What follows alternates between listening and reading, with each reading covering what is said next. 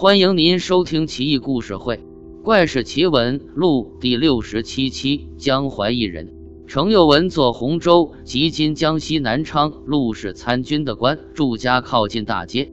有一天，坐在窗下临街而观，其实雨后初晴，道路泥泞，见有一小孩在街上卖鞋，衣衫甚是破烂。忽有一恶少快步行过，在小孩身上一撞，将他手中所提的新鞋都撞在泥泞之中。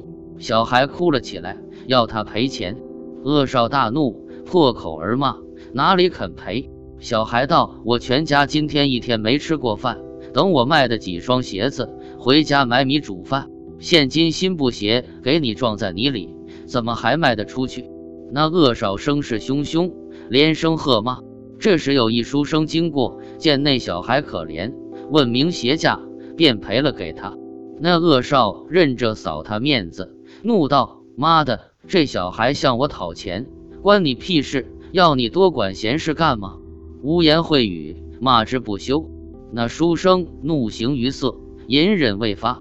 程又文觉着书生一行可嘉，请他进屋来坐，言谈之下更是佩服。当即请他吃饭，留他在家中住宿，晚上一起谈论，甚为投机。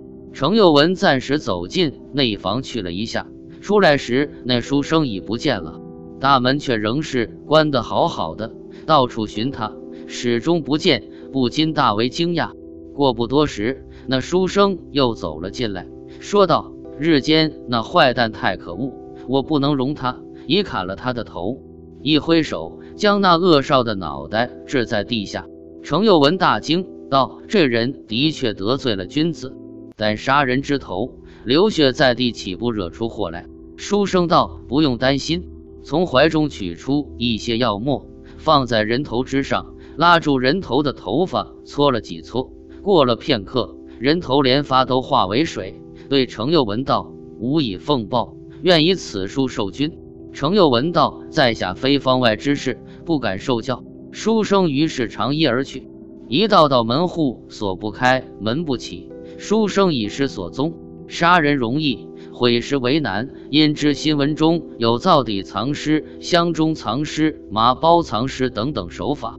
中国笔记小说中记载有一妇人，杀人后将尸体切碎煮熟，喂猪吃光，不露丝毫痕迹。恰好有一小偷躲在床底瞧见，否则很难败露。